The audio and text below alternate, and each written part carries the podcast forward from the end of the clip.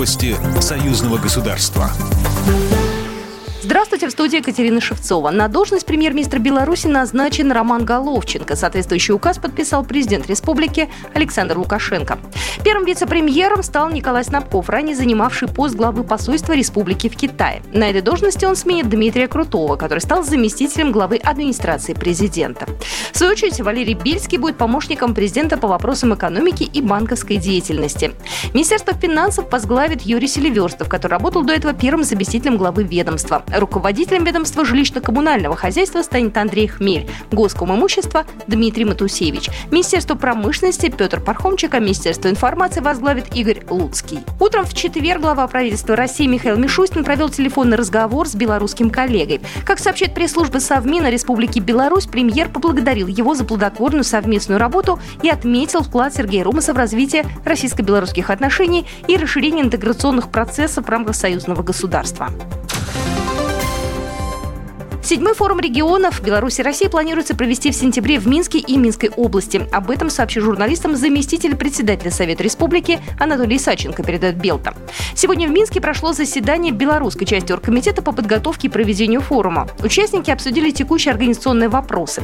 Совместное заседание белорусской и российской части оргкомитета запланировано на 16 июня в формате видеоконференции. Основная тема форума – общая победа в Великой Отечественной войне.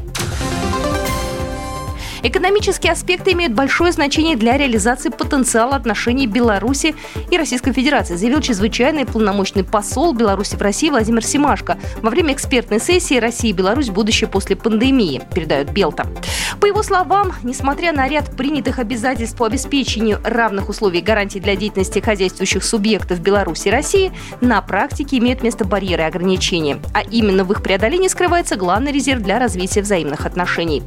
Как заявил посол, Беларусь видела и видит основную цель интеграции в создании равных условий осуществления хозяйственной деятельности. Он также добавил, что на сегодняшний день из 30 дорожных карт по дальнейшей интеграции 28 согласованы полностью, одна наполовину. Одна карта, которая касается единого рынка газа и компенсации налогового маневра, осталась еще открытой.